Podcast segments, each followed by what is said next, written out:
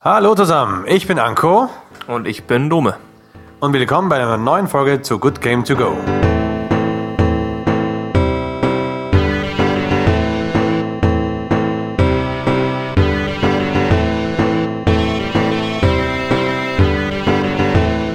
Heute haben wir einen ganz speziellen Podcast für euch, nämlich wir nehmen aus denselben vier Wänden auf.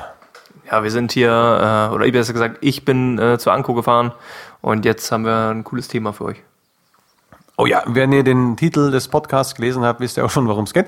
Wir haben uns ähm, nochmal zusammengesetzt und haben sogar eine schöne Episode eines schönen Wrestling-Matches angeguckt, ähm, weil wir gemerkt haben, Fabian mag kein Wrestling. Also muss ich das wohl mit jemand anderen durchziehen.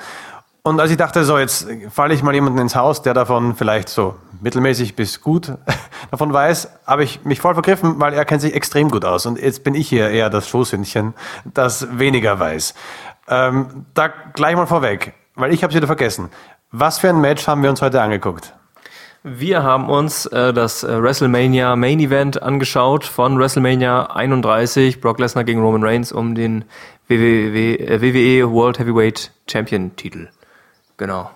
Genau, das war ähm, sehr großartig und es war auch ein Grund, warum wir das nochmal zeigen wollten, zum Aufheizen, weil er auch meinte, das ist das Match, das er Leuten zeigt, um sie mit dem äh, Thema vertraut zu machen. Also jetzt sind hier bestimmt ein paar Zuhörer, die mit Wrestling eher weniger anfangen können und ein paar vielleicht mehr. Aber ich frage mal jetzt, äh, was wir uns so von Anfang an die Frage gestellt haben, wie kamen wir selbst zum Thema Wrestling? Aber die Frage gebe ich mal an dich weiter. Ja, ähm, ganz genau kann ich dir tatsächlich gar nicht sagen. Das war einfach so ein populäres Ding. Das war damals sogar in der Grundschule, ich würde mal sagen vierte Klasse in etwa, wo das natürlich noch verboten war. Und verboten war natürlich äh, gerade interessant, weil das war ab 16 und man war ja erst in der Grundschule und dann kloppten sich da Leute und so weiter.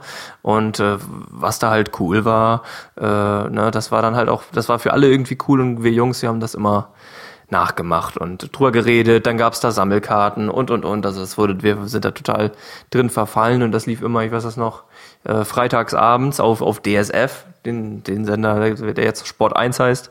Ähm, das war immer, dann hat man freitags beim Kumpel übernachtet und äh, ja, hatte das vorher abgeklärt, dürfen wir das wirklich gucken und so, ja und so. Und weil es verboten war, war es natürlich umso cooler und äh, das verbinde ich mit Wrestling auf jeden Fall. Also so zumindest bin ich dazu gekommen. Ja, vor allem die Übernachtungen, wo man dann die Matratzen zusammengelegt hat zum Schlafen und Bullshit zusammengelegt zum Ring machen und dann sich gegenseitig die Matratzen geschmissen hat. Ganz genau, ganz genau. Also es ist äh, bis heute ein Wunder, dass wir uns da nicht, nicht verletzt haben, weil es kommt ja vor jeder Episode kommt ja immer die Warnung, don't try this at home.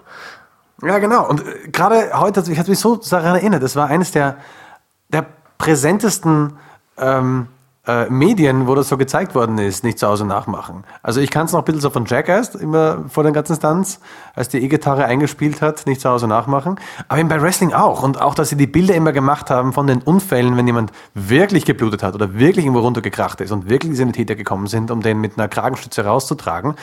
Das war auch so ein bisschen äh, faszinierend. Und so, oh, alter krass, die können sich ja echt wehtun. Ja, genau, genau. Also es ist ja auch, ist ja auch wichtig, die, die müssen das ja auch machen. Ähm, aber es hat uns damals auf jeden Fall nicht davon abgehalten, sag ich mal. Ja, genau. Äh, Bei mir selbst war es in etwa ähnlich. Man weiß zwar nie, wie es anfängt, aber man weiß, dass man so als Junge da hingezogen wird, irgendwie zu diesem, oh, mit, mit Kraft und Gewalt und dann gibt's die coolen Typen und der sieht so geil aus und der sieht so mächtig, mächtig aus, der hat einen coolen Trick. Dann mal noch mit, äh, mit Rey Mysterio, dem 619, und ich so, oh, der Kleine, der voll draufhaut. Ähm, Eddie Guerrero, der, ähm, der illegale Typ, der an Drogen gestorben ist. Was war mit dem Typ nochmal los? Äh, ich bin mir gar nicht sicher. Also Es kann gut sein, dass er an Drogen gestorben ist. Auf jeden Fall war er aber auch im, im Ring derjenige, der auch gern mal ein bisschen geschummelt hat. Eine ikonische Szene von ihm ist ja, was ja heutzutage immer noch in verschiedenen Wrestling-Promotions, jetzt kürzlich erst wieder, äh, als Hommage sozusagen an ihm genutzt wird, ist, dass der Ringrichter ausgenockt ist und dann kommt der ähm, Eddie Guerrero rein, haut einmal mit dem Stuhl auf den Boden, wirft den Stahlstuhl dann dem Gegner zu, schmeißt sich hin, der Ringrichter dreht sich um und disqualifiziert den mit, der Stuhl, mit dem Stuhl in der Hand. Hey, du hast sie geschlagen. ja, also sehr ikonische Szene und äh, sehr cool, das verbinde ich auch mit ihm. Richtig, richtig. Ja, ich, ich erinnere mich selber, dass ich habe hier auf den Boden gefallen lassen. Oh Mann, ja, oh, schöne Erinnerungen. Aber es, es liegt weit zurück. Und ich habe jetzt, äh, wir haben jetzt mal ausgegraben, was wir eine Spur damit verbinden. Und einer der Dinge war, klar, wir haben es im Fernsehen gesehen, wenn sie Live-Übertragungen waren, oder eben auf, auf DSL, wie war das nochmal? DSF. DSF, vollkommen vergessen, dass es einen Sender gab, richtig. Ähm, hat es nicht Vox auch mal ausgestrahlt? Ich weiß es nicht mehr. Nee, Tele 5 hat es noch ausgestrahlt später. Tele 5, okay. Ähm, also das und das hat man es da geguckt, mit dem Kumpel zusammen ge äh, geguckt, hat sich seinen Liebling ausgewählt. Äh, die meisten Typen waren eh die gleichen. Undertaker war der, der Beste bei allen immer. Und dann gab es natürlich auch den Wunsch nach dem Videospiel. Und äh, ich gehe bei meinem kurz mal, äh, was ich damit verbunden habe. Also erstens das, das, das Leichte. Erstens, es war zu einer Zeit, wo ich bereits wusste, wo meine Eltern die Weihnachtsgeschenke versteckt haben. Also vorbereitet haben für uns.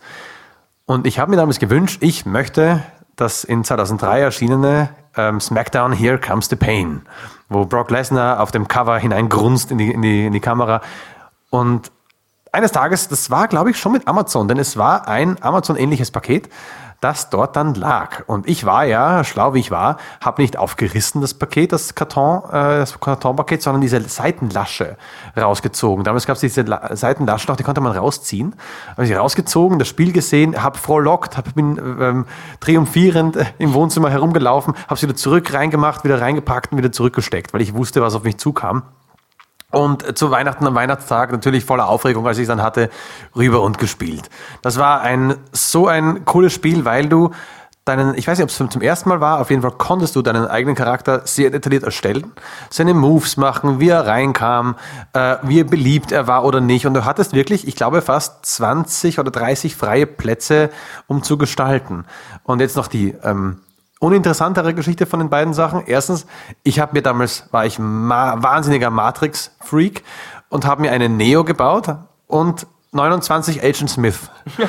und dann habe ich mir einen Karrieremodus gebaut, wo nur mein Neo und Agent Smith kam. Also jedes Mal, wenn ihr Herausforderer kam, war es dauernd Agent Smith, die alle nichts drauf hatten, außer einer. Einer war nicht Agent Smith, sondern Smith wie eben im zweiten Teil von Matrix, wo er dann die gleichen Skills hatte wie ich. Das war der einzige herausfordernde Fight. Das war immer so eine Frage, wann kommt der raus? Also das war für mich so ein Spiel, womit ich sehr viel verbinde.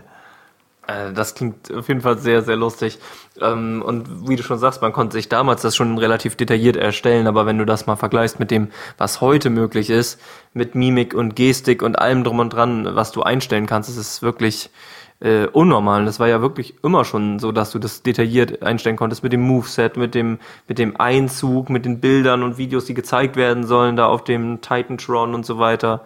Ähm, was über die Seiten LED-Anzeige eingeblendet werden soll im Stadion. Du kannst es wirklich so detailliert, äh, hier die Zuschauerreaktion und, und, und, und, und. Ähm, und da ist das von früher natürlich noch, noch wesentlich weniger. Aber selbst da war es ja schon echt detailliert, ne? Mhm. Äh, dazu muss man sagen, du hast ja für die wunderbare Website blu-raydisc.de ähm, hast du ja jetzt eine Review dazu geschrieben, richtig? Richtig, zu dem neuesten Ableger, zu 2K23. Und äh, also ich war wirklich geflasht, wie gut das Spiel ist. Also ich habe ja 22 schon gespielt und da dachte ich schon, Mensch, da haben, die haben wirklich sehr viel richtig gemacht. Und ich hätte mir aber noch das und das und das gewünscht. Und dann bei 2K23 kam wirklich, was ich mir gewünscht hatte, das, das, das, das, das was ich mir halt noch gewünscht habe und was viele sich gewünscht haben. Also da ist das Studio wirklich drauf eingegangen, auf die, auf die Kritik, weil nicht nur ich hatte die, sondern halt auch andere. Und äh, das, hat, das hat wirklich geholfen. Das war echt ein super, super geniales Spiel, muss ich wirklich sagen. Und ich freue mich schon auf den nächsten Teil. Das war geil. Aber bestimmt hätten sie die Änderungen auch reingemacht, wenn nur du die Beschwerden gehabt hättest. So, liebes WWE, bitte. Ähm, aber womit hat's, welches, mit welchem Spiel hat es bei dir angefangen? Ähm, das war, also das erste Spiel war SmackDown vs. Raw 2007.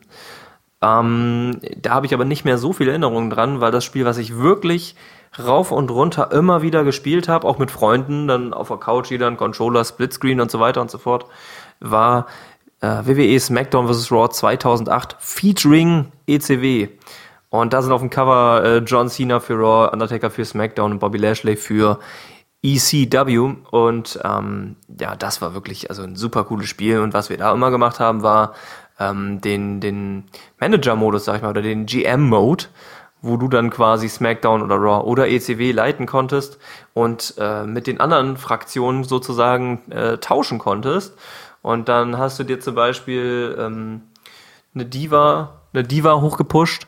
Ähm, also zum Beispiel Kelly Kelly oder so, ähm, auf 100 Popularitäten hast sie dann gegen, gegen drei männliche Superstars einfach eingetauscht, gegen Undertaker und Kane und wen auch immer. Das war so wirklich ähm, super, äh, super cool und das hat auch Spaß gemacht. Und wenn du, wenn die immer verloren haben und so, äh, in den neueren Teilen ist es ja so, die weisen nicht darauf hin, hey, ich brauche mal wieder einen Sieg oder ich brauche dies oder ich brauche das. Und dort war das nicht so. Da musstest du einfach selbst immer drauf achten, wenn dein Superstar zu oft verloren hatte, dann hat er einfach mal bei der anderen Fraktion angefragt und dann hat plötzlich dein, deiner, der neben dir sitzt auf der Couch, hat dann, oh, guck mal, dein Umaga, der möchte jetzt bei mir anfangen. Ich nehme ihn mal an. Und dann, ja, hast du eine Nachricht bekommen, ja, übrigens, ciao, ich bin jetzt weg. Also, ähm, naja, das war auf jeden Fall sehr witzig. Das ging auch schon, dieser Manager im, im Online, also im Multiplayer, Couch Corp? Äh, Couchkorb ging auf jeden Fall, ja. Das haben wir immer, immer wieder gemacht. Das war absolut spaßig, weil du dich dann gegenseitig, äh, konntest du dir ein Tauschangebot machen und konntest gucken. Und was es heute leider nicht mehr gibt, aber dort war es so, dort gab es auch noch die Royal Rumble und deine Fraktion konnte, du konntest jeweils zehn Superstars stellen. Und dann war halt, wir haben die Matches nicht alle selber gespielt, das hätte ja ewig gedauert, sondern wir haben das simuliert.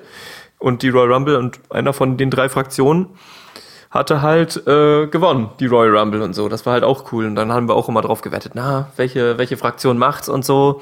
Und dann musstest du dir immer, immer überlegen, welche stellst du in den Titelkampf, welche haust du ins Royal Rumble Match und so. Und das war also schon super cool. Und vor allem, du lässt sie ja nicht nur gegeneinander antreten, du baust ja auch Fäden und denkst dir dabei Sachen, warum die jetzt überhaupt gegeneinander kämpfen, was ja auch im, im TV-Programm so der Fall ist.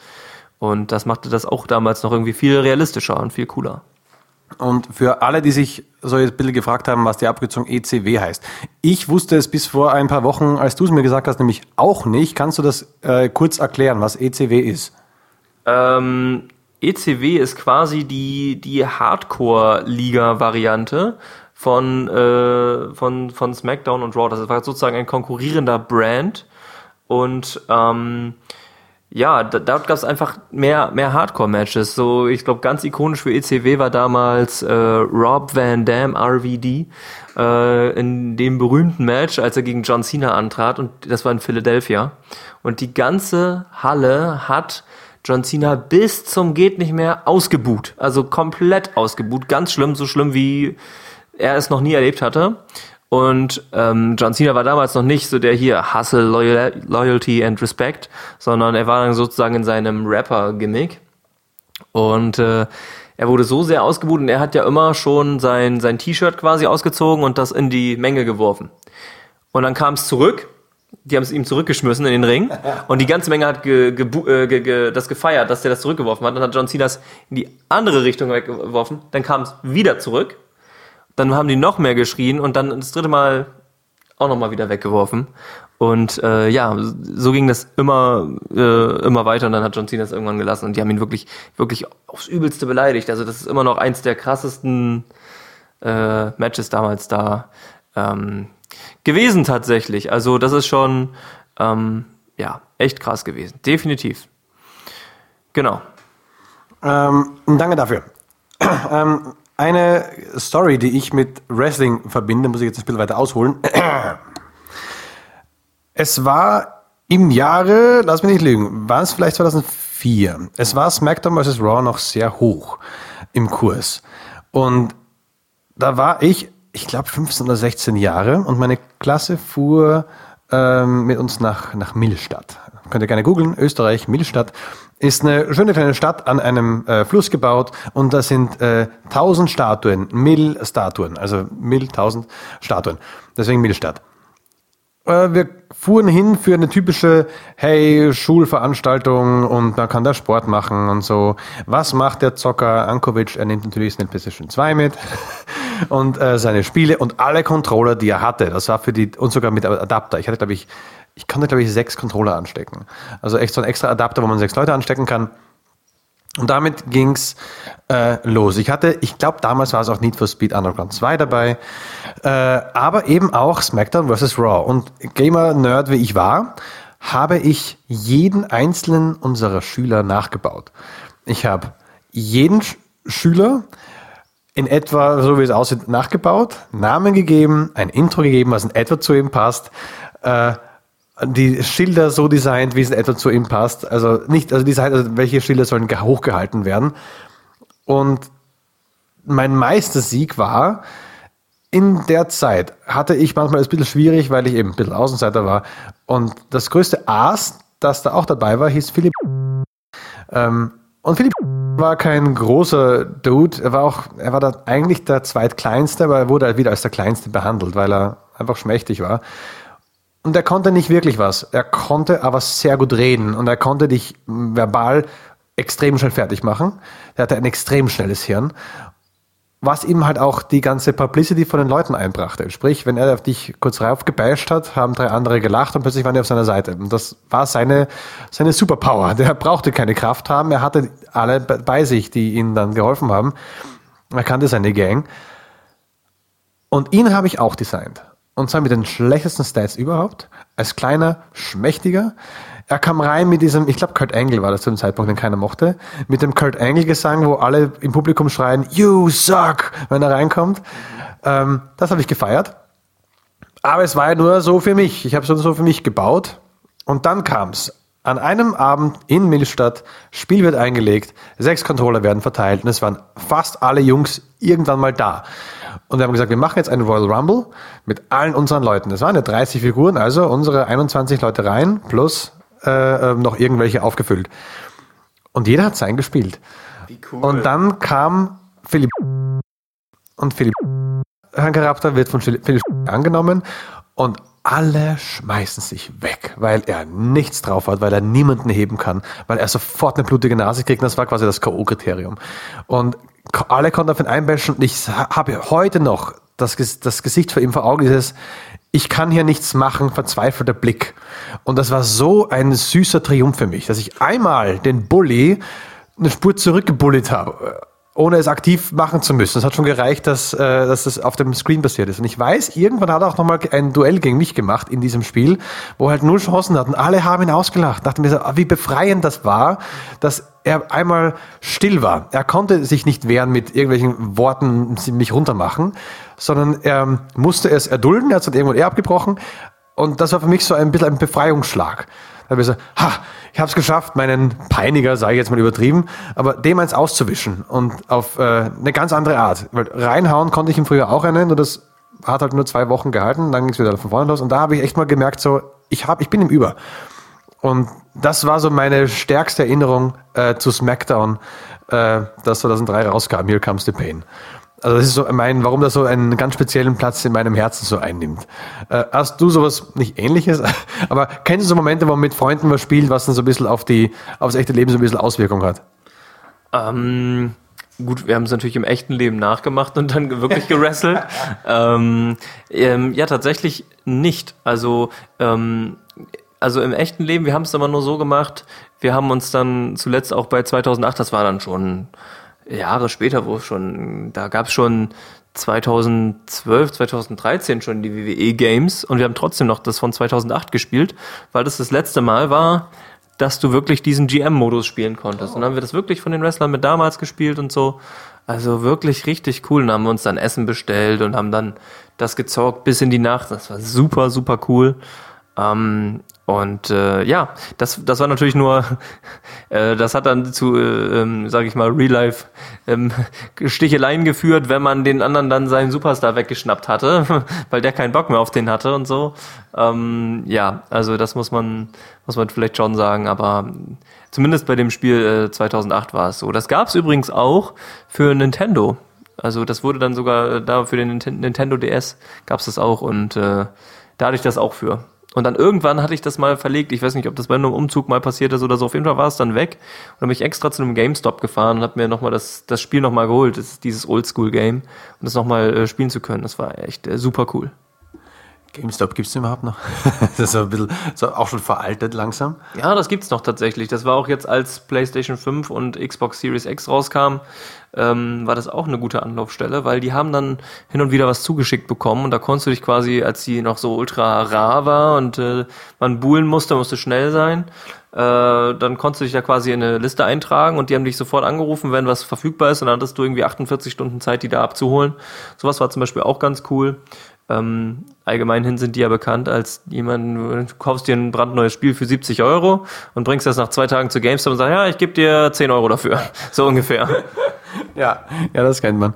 Ähm, ich hatte danach mit den Wrestling-Spielen nicht mehr so ganz, ich weiß nicht warum, aber ich glaube, recht, recht danach kamen bald diese SmackDown vs. Raw-Spiele raus und es hat mich irgendwie ab. Ich glaube, vorher gab es auch nur die Raw-Spiele. Das weiß ich nicht mehr ganz genau. Aber auf jeden Fall hat mich dieses Raw immer ein bisschen abgeturnt. Irgendwie in meinem Kopf war das dieses, ach, das ist nicht mehr ganz das, was du haben möchtest. Das ist nicht mehr ganz SmackDown. Und ich glaube, irgendwann noch mal eins gespielt zu haben, wo du dich entscheiden musstest, bist du jetzt im Smack. Nee, nee, nee, das war wirklich bei dem 2003er. Hier kam's the Pain, wo du mal kurz Überschneidungen mit den Raw-Leuten hattest, wo die gesagt haben, hey, der ist bei Raw drüben. Ähm, und ich weiß nicht, mir war das irgendwie so eine Art, ach, das ist nicht mehr ganz meins. Und danach habe ich keins mehr so wirklich, also aktiv gekauft. Ich habe danach noch ein paar getestet. Es gab auch so diesen äh, sehr arcadigen Ableger, was ich probiert habe, so auf arcadig zu machen, wo du die Supermoves sehr schnell rauskriegst und alles ist sehr überzeichnet, comic-mäßig und wenn du jemanden quasi hochwirfst, dann sind das gleich mal 10 Meter und wow und so. Das war sehr cool, aber ist auch schnell in die Vergessenheit geraten. Aber ich muss ehrlich sagen, bis auf die, bis zum heutigen Tage gab es nicht mehr wirklich ein Smackdown, wo ich gesagt habe, oh, da spiele ich jetzt ähm, aktiv. Ich glaube, es lag auch daran, dass ich einfach nicht mehr in der WG war, wo ich mit Leuten das gemeinsam machen konnte. Ähm, das, das Ding ist ja auch bei, bei, bei SmackDown vs. Raw, ähm, ich meine, es kommen immer wieder, immer wieder neue Sachen dazu und ähm, wenn du jetzt sagst, das war nicht mehr so richtig Smackdown-mäßig, ähm, zumindest was die, das TV-Produkt anging, hatten sich Smackdown und Raw bis auf die Farben eigentlich nie sehr unterschieden. Also es gab nie, ja, das ist typisch Smackdown irgendwie oder das ist typisch Raw, weil klar, die Superstars waren dann aufgeteilt, wobei das dann ja auch irgendwann immer wieder mit dem, mit dem Draft anders war. Da wurde dann, es gibt auch, da ist auch so eine witzige Szene, wo Undertaker gedraftet wird und er will gar nicht. Und er ist gerade in seiner American Badass äh, Phase. Und, und er sitzt da ganz cool zurückgelehnt auf seinen Stuhl und also, ja, we, drafted the Undertaker. Und er zieht dann so ganz kurz seine Sonnenbrille runter und, und wird dann, rastet total aus und wirft einen Stuhl und so weiter und läuft an seinem, seinem Brother of Destruction Kane vorbei. Und der Kane zieht so die, die Schultern hoch so nach dem Motto, ja, ja, er ist immer so. Also, ja, also wo er dann total ausrastet, äh, weil ich glaube, Ric Flair ihn, ihn gedraftet hat äh, zu dem Zeitpunkt. Ähm, also es wurde ja auch immer wieder gemischt, äh, sag ich mal, bei SmackDown und Raw. Und äh, ja, und die Spiele kamen dann, glaube ich, für eine Weile zusammen raus. Und ab 2000, also zumindest bei 2012 weiß ich Ich glaube, bei 2011 war noch SmackDown vs. Raw. Und ab 2012 gab es dann, glaube ich, WWE 2012. Und da weiß ich noch, ich glaube, du hast dort in der Story John Cena gespielt, mit dem konntest du dann auch durch den Backstage-Bereich laufen und die verschiedenen Wrestler ansprechen, wie Randy Orton und so. Ähm, da erinnere ich mich noch dran, dass die Story mir eigentlich ganz gut gefallen hat bei 2012. Ja, und dann war auch irgendwie lange Pause, weil es dann echt oft das sehr, relativ ähnliche war. Ich glaube, bei 2014 oder 15 war es nochmal so, da konntest du dann den Ringrichter spielen. Das war cool. Dann konntest du deine Freunde kämpfen lassen und du warst der Ringrichter. Das heißt, du konntest auch entscheiden, wie schnell zählst du eigentlich. Ne? Und dann hat man so ein Ironman-Match gemacht für eine Stunde. Und dann zählt ja, wie oft wird derjenige gepinnt oder gibt auf oder so. Und ähm, dann konntest du quasi entscheiden, wer, na, wenn der jetzt einmal gepinnt wird, dann ist ja noch nicht das ganze Ding vorbei, sondern ne, dann hat der andere halt einen Punkt mehr und nach, wird halt geguckt, äh, wer nach 60 Minuten halt am meisten hat. Das war auch sehr cool. Also das hat auch Spaß gemacht, dass wir den Ringrichter gespielt haben. Mir kommt vor, dass ich das auch mal hatte. Ich glaube, das war noch, das hatten sie die nicht komplett neu aufgemacht. Ich müsste das nachschauen, also ich werde es in den Show Notes reinschreiben, ob es stimmt oder nicht. Ähm, aber ich glaube auch mal den Ringrichter gespielt, äh, äh, gespielt zu haben, als dritter Mann, wo du dann auch eben voll langsam zählen konntest, so eins. Du wartest voll lange. Oder es war eine Erinnerung von ähm, aus diesem Kampagnenmodus, im Exhibition, glaube ich, wie das hieß, wo du äh, einmal einen Linienrichter hattest, der wirklich arschig ist, der ist quasi voreingenommen und der will dich nicht gewinnen lassen. Und deswegen zählt er so extrem langsam. Das kann sich jetzt ein bisschen vermischen, aber ich habe diese Erinnerung noch an einen Richter, der extrem langsam zählt. Aber hast du, ähm, also weil du auch meintest, danach war immer alles so ein bisschen dasselbe. Das habe ich auch so wahrgenommen, dass es dann sehr stark noch um die Grafik ging, die Animationen, die Schweißperlen auf Triple H und sowas, dass sie geguckt haben, wer hat die besseren Skins und es gab auch nie einen Nebenbuhler. Es gab ja immer nur die Dinger von WWE. Die anderen waren zu klein, glaube ich. Ich weiß nicht mal, ob die, äh, na, das ECW jemals ein eigenes davor rausgebracht hat, denn Nein. dieses war, äh, dieses Jahr, das könnt ihr jetzt auch äh, im Kalender markieren, diesen Monat kam sogar das neueste äh, ECW raus. Von nee, das verwechselst du jetzt. Ah. Ähm, ECW kam nicht raus, sondern AEW. Also es gab, äh, das ist noch was anderes. Das ist eine, eine, ein Wrestling Konkurrent zur WWE an sich, weil unter WWE ah. waren, unter WWEs Hut waren ja quasi SmackDown und Raw ähm, und ECW dann hinterher, glaube ich, auch. Ähm, ja, und AEW, das ist das, was der Anko meint, äh, ist halt die Konkurrenzliga, die aktuell auch immer größer wird, die jetzt auch Größen äh, bei sich hat, wie zum Beispiel Mark Henry, Big Show, die man kennt, natürlich aus dem aktuelleren Geschehen, vielleicht eher dann äh, Brian Danielson, John Moxley, CM Punk, ne, ähm, auch große Namen hat Chris Jericho, der auch bei AEW gerade unter Vertrag ist, ähm, und mein persönlicher Favorit von AEW, äh, MJF, absolut. Ähm, ähm, genau, also das ist das, was du meintest. Ähm, ECW ist halt ist, ist was ganz anderes. Das ist schon seit, ich glaube, ein paar Jahre später, ich glaube 2009, 2010 oder 2011 spätestens, da war das auch ausgestorben. Da gab es ECW nicht mehr. Und AEW gibt's jetzt seit, ich schätze in etwa vielleicht drei Jahren. Ist das schon so lange her? Müsste ich jetzt lügen, aber in etwa äh, so um den Dreh. Und das wurde anfangs dann quasi belächelt, aber es sind halt große Namen wie Chris Jericho mit rübergegangen und haben diese äh, Company unterstützt. Und es gab ja schon vorher WWE-Konkurrenten wie, wie TNA oder ja. ne, genau so, solche Sachen, ne? Ähm, oder Ring of Honor und so was AEW übrigens auch gekauft hat, Ring of Honor, das gehört jetzt auch dazu.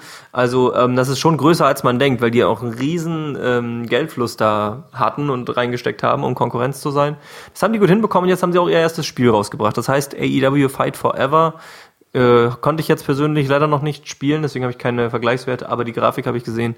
Und äh, das Game scheint wirklich also ähm, sehr arcadig zu sein, weil äh, die Grafik ist also im Vergleich zu dem WWE-Spiel äh, wirklich deutlich, ja, ich weiß nicht, ob ich schlechter sagen kann, aber deutlich anders und wirklich nicht so sehr auf, auf ähm, Genauigkeit bedacht. Ähm, muss ich schon sagen. Es ist halt eher die Arcade-Grafik, sage ich jetzt mal. Und ähm, wie gesagt, ich konnte es noch nicht spielen, ich kann zu dem Spiel mehr noch nicht sagen. Ähm, aber zumindest äh, 2K23 hat mir sehr gut gefallen. Aber das nochmal eben kurz als, als Korrektur, das war AEW, was du meintest.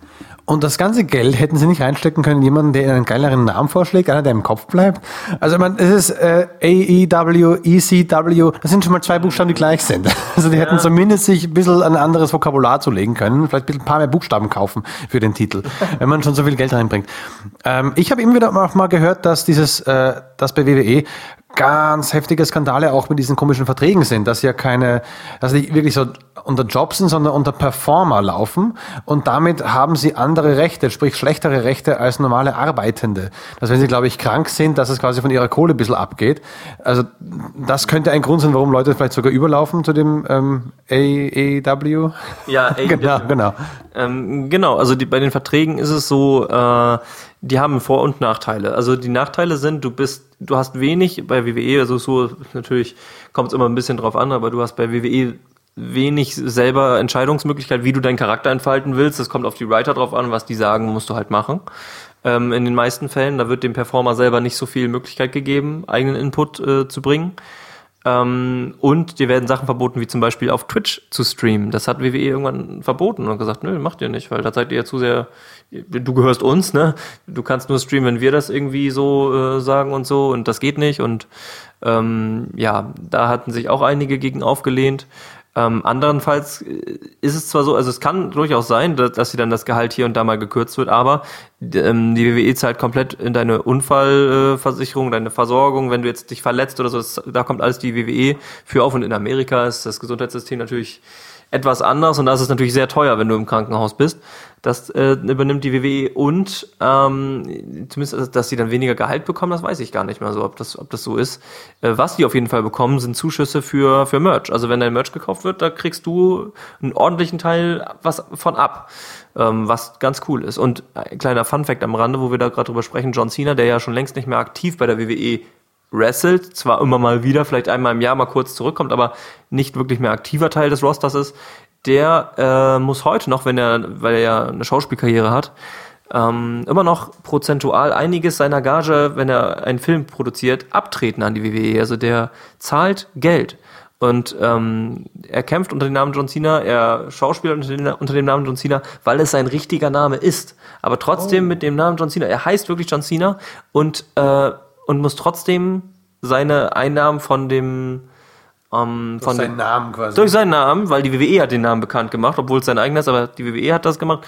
Äh, Deswegen muss John Cena immer noch was abtreten. Aber er hat gesagt, er macht das gerne, weil seine Begründung war, ähm, die haben mir damals eine Chance gegeben, als es kein anderer gemacht hat. Die haben mich groß gemacht, ohne die wäre ich nicht da, wo ich bin. Deswegen gebe ich gern was zurück. So sieht er das und äh, ja, das ist äh, zumindest der Fall bei John Cena. Ich spiele mal kurz den Teufelsanwalt und sage, er, da er noch ein bisschen da verträglich drin ist, dürfte er auch gar nichts Negatives sagen, sage ich jetzt mal so. Aber ähm, ja, da, ähm, da will ich den Bogen gleich spannen. Ich will nämlich noch kurz über Schauspieler reden, die aus dem Wrestling-Zeitalter dann kommen. Vorher wollte ich noch übergehen, äh, zurückgehen zu den zu so, so Gameplay-Sachen. Hattest du ein, eine Art von Lieblingsmatch in deinen äh, in den Spielen? Denn es gibt ja so viel. Es gibt das das das äh, Tables Letters Chairs Match, TLC Match. Es gibt die Hell in a Cell Match, dann wo man aus dem Käfig rausklettern muss. Äh, Cage? Steel Ca- Cage. Steel Cage, genau. Äh, dann wo man, ich weiß nicht, was es noch gibt, das äh, Royal Rumble natürlich. Ähm, Tag Team, wo man eben zu zweit reingeht, äh, dann gibt's dieses, äh, wo die Damen kämpfen müssen. Also gibt's gibt's irgendein, was war das, wo sie sich ausziehen mussten? Das gab's ja auch. Das gab's, Das also aber nicht in den Spielen, zumindest nicht die, die ich gespielt nach hundertprozentig, das gab's äh, Es damals. gab ein Tu- Tuxedo-Match gab es bei Extreme Rules 2012 zuletzt, glaube ich, in einer, in einer Pre-Show. Aber das Tuxedo, weil die dann haben beide in einem Anzug Ja. und der zuerst dem anderen den Anzug ausgezogen hat, der hat ist total bescheuert. Da ging es dann in Richtung Comedy Wrestling, ne? Also es war Quatsch. Und ähm, äh, ja, aber so ein Ausziehen-Match, glaube ich, gab es höchstens ganz, also ganz früher, aber das ist auf jeden Fall nicht mehr zeitgemäß. Also Ja, here comes the pain. Da Ja. ja. das sind zwei Damen ähm, und äh, die haben sich gegenseitig bekämpft und das Pinnen jetzt weiß ich, warum du das gespielt hast. Nein. Ähm, und da gab es zwei Damen und anstatt jemanden zu pinnen, also auf dem Boden festkleben, damit er drei Sekunden lang un- bewegungslos quasi da gepinnt ist, äh, hast du der Person die, ähm, äh, die Oberteile oder das Unterteil ausgezogen. Also Bikini blieb ja, aber halt, äh, sie hat dort ein Shirt oben drüber an und so ein Röckchen, Höschen, keine Ahnung, drunter halt an. Und äh, dann gab es diese zwei Submissive-Dinger. Immer wenn du einen, ich glaube, oh, das war ein Aufgabegriff auch. Wenn du einen deiner Aufgabegriffe gemacht hast, hast du in diesem Match halt versucht, ihr die jeweiligen Klamotten vom Leib zu reißen. Und dann waren die Kämpfe, bis die Dame eben halt nur noch in ihrem Bikini da war. Aber das gab, ja, das gibt's jetzt nicht mehr. Aber dass sie dann Taxido draus gemacht haben, das ist, das ist, das ist Das ist bei gut. den Männern. Bei den Frauen äh, konntest du das damals schon nicht mehr machen, also ich sag mal 2012 schon nicht mehr, weil dann wäre natürlich die Feministenaufschrei groß gewesen und auch generell wäre da die Kritik, glaube ich, viel zu groß gewesen, wenn sie da, also, weil dann wären die, Frau, die Frauen da wirklich ähm, quasi auf ihre Körperlichkeiten reduziert worden. Und das ist heute wirklich nicht mehr so richtig so. Also das ist ähm, zum Beispiel bei den früheren WWE-Spielen war es so, bei 2008 im Speziellen, weil das habe ich wirklich rauf und runter gespielt, da war es noch so, die Frauen waren generell viel unpopulärer als die Männer. Ja. Ähm, ne, die hatten auch von vornherein nicht so viel Popularität. Deren Angriffswerte waren auch viel, viel schlechter im Vergleich. Und mittlerweile ist es so, dass die alle gleich äh, gewertet sind. So, also es gibt natürlich schwächere und stärkere Frauen, das ist klar, gibt's ja bei den Männern auch. Aber ich, die stärksten Frauen sind auch so hoch geratet wie die stärksten Männer. Die haben dann auch ein 98, 97er Rating oder so. Äh, also könnten die zumindest haben. Äh, da gibt's jetzt nicht mehr so die krassen, die krassen Unterschiede. Und äh, auf die Körperlichkeiten wird nicht mehr so viel äh, Wert gelegt, sag ich jetzt mal, sondern auch um den, den, den Skill einfach an sich, äh, was die so im Moveset haben, wie die sich geben und so weiter. Und äh, das ist alles viel, viel, viel gerechter mittlerweile. Also das ist schon gut, wie es läuft. Und es gibt mehr Titel. Damals gab und es gibt ein Frauen Royal Rumble Match. Das gab es früher auch nicht. Es gibt ganz viel Angeglichenes und das ist ja auch gut. Das wirkt auch viel mehr Interesse auf die, die, die Frauendivision. Früher hießen sie ja Diven, das wurde dann auch geändert. Diva-Matches. Diva, genau. Und jetzt dann waren sie Women. Ähm, genau, das war dann die Women's Evolution. Und so. Und äh, ja, also da, da ist, hat sich auch einiges getan. Und dann noch zurück zur Frage, was ist dein äh, Lieblingsmatch? Ach ja, genau. Genau, genau. Äh, oh, ich könnte, ich kann dir so viele nennen. Ähm, aber du meinst zum Anschauen oder zum Spielen? Spiel. Spielen, okay. Ähm, was ich geil fand, habe ich vorhin einmal kurz angesprochen, das Iron Man Match, weil du da, wenn du jetzt einmal äh, gepinnt wirst, dass du nicht sofort verloren hast, sondern dann hast du halt noch die Chance, ihm danach eins auszuwischen. Ähm, und äh, da das geht halt 60 Minuten oder du kannst auch einstellen 15 Minuten, 20 Minuten, wie auch immer, oder 30, je nachdem, wie lange du halt Zeit hast und Lust hast. Äh, und kannst halt äh, gegen den Gegner kämpfen und am Ende steht halt ist halt die Punktzahl entscheidend, ne? wer oft, wie oft einem zum Aufgeben gebracht hat oder halt gepinnt hat. Ähm, Ironman Match war geil, ähm, Ladder Match war richtig cool, wo du dann den Money in the Bank Koffer abhängen konntest oder einen Titel.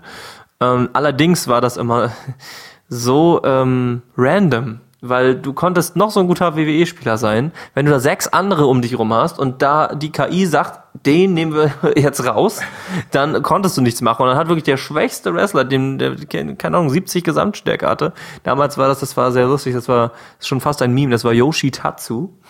Irgendein, ähm, ich glaube, Japaner war das und der war vielleicht drei, vier Mal im, im TV zu sehen, hatte fast null Screentime und hat auch somit das schlechteste Männer-Rating gehabt.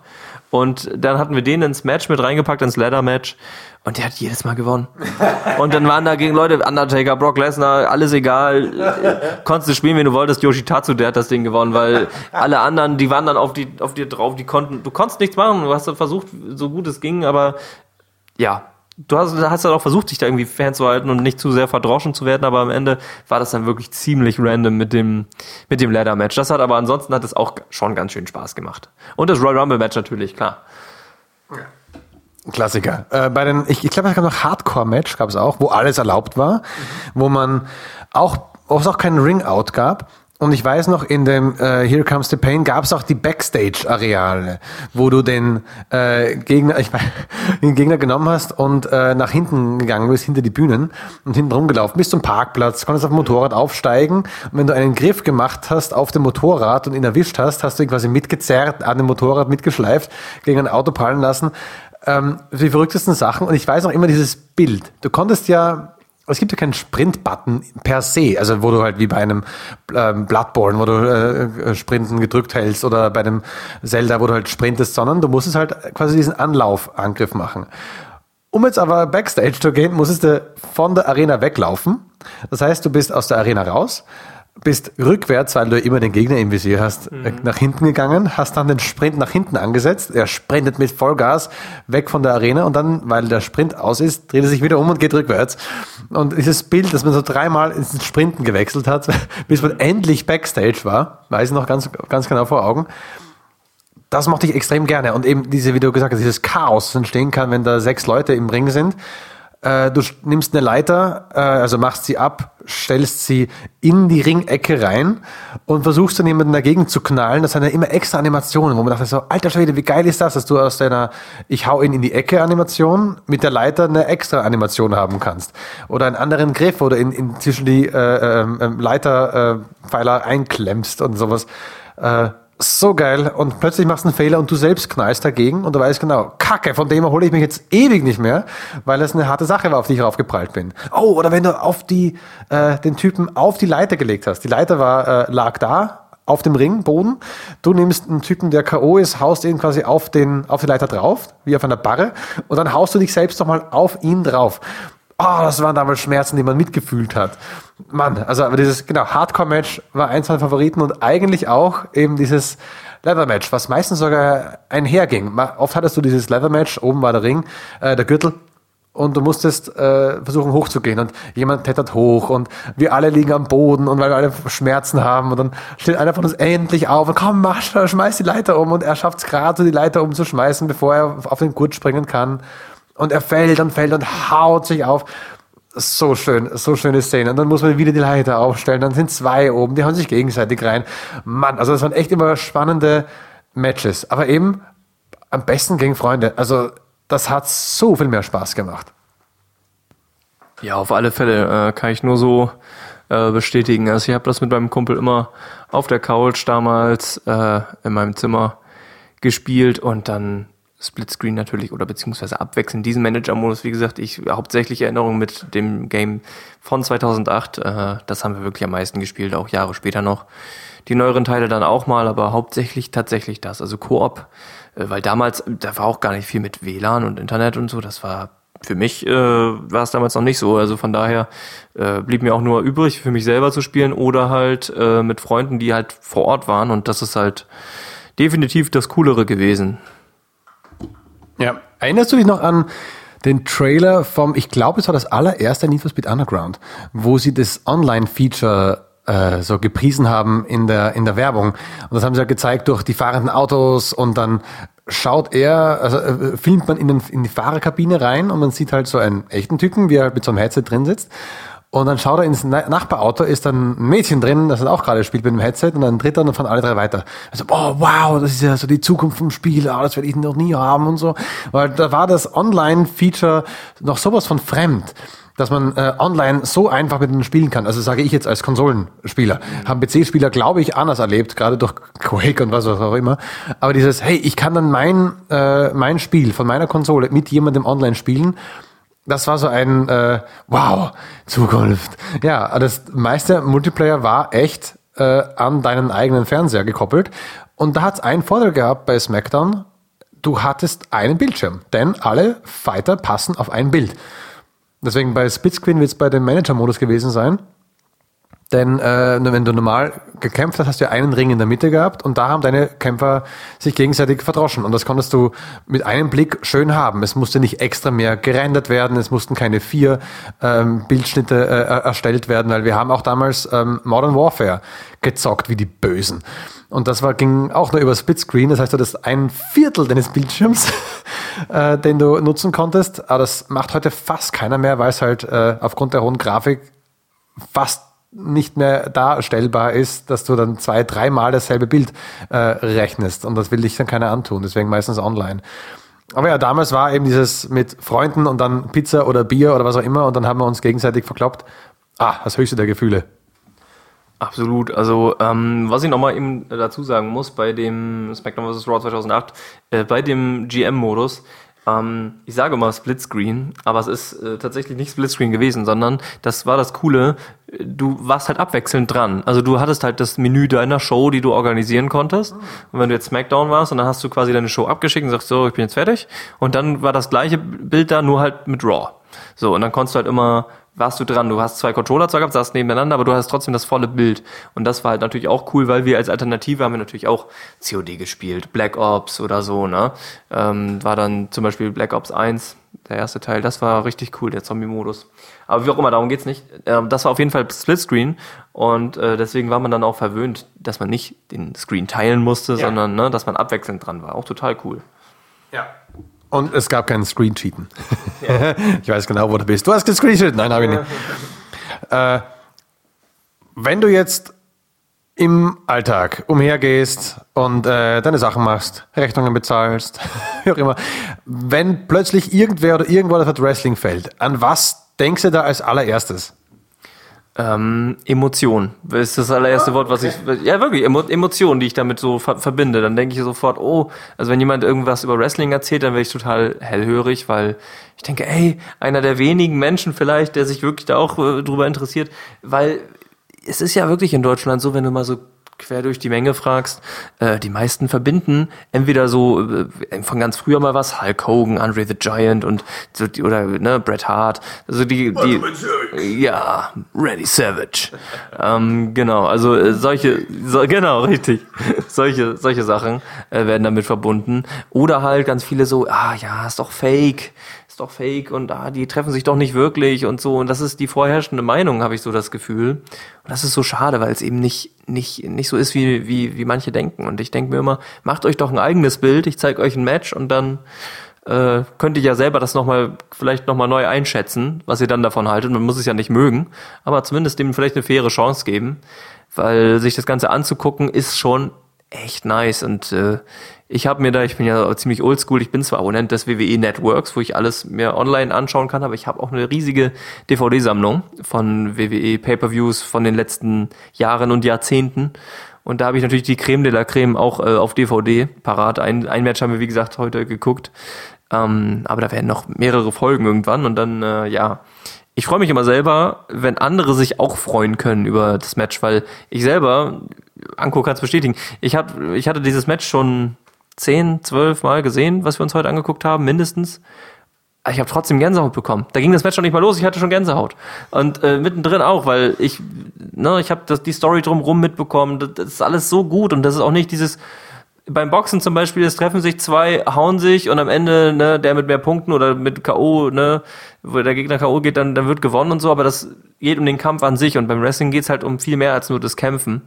Und ähm, jetzt habe ich natürlich weit ausgeholt, aber ähm, auf, die, auf die Frage, aber ähm, es ist immer schön, andere Leute auch fürs Wrestling zu begeistern, wollte ich nur sagen. Das kommt mir dann immer in den Sinn, ob diese Person sich vielleicht auch so gut mit Wrestling auskennt und sich so beschäftigt hat damit oder warum jetzt gerade dieses Thema Wrestling äh, am Start ist. Weil es ja echt, ja, wann habt ihr das letzte Mal jemanden über Wrestling reden hören? Wahrscheinlich äh, ewig nicht, oder? Da machen wir gleich mal eine Challenge draus, dass ihr versucht, ähm, in dieser Woche mindestens zwei Personen, die ihr kennt, zu fragen, du kennst du eigentlich Wrestling? Und gucken, was dann rausfällt aus dem Busch. Vielleicht kommt ein Ja, vielleicht kommt ein Nein. Wenn ihr beide interessiert seid, dann ist es ja noch lustiger. Ähm, für mich ist es ein komisches Gefühl. Mir kommt vor, dass ich schnell nicht zu alt bin, aber dass ich raus bin. Und das erinnert mich dann immer an diese komischen Soaps oder an Serien. Wenn man da zwei Staffeln nicht reinguckt und denkt so, wenn ich jetzt einschalte, habe ich keinen Plan, worum es geht. Ich kenne die Hälfte der Cast nicht mehr. Ich weiß nicht, was deren Motivation ist. Das Ding ist halt, wenn man sich ransetzen würde, nach mindestens einer Show weißt du Bescheid, weil so komplex sind die jetzt auch nicht.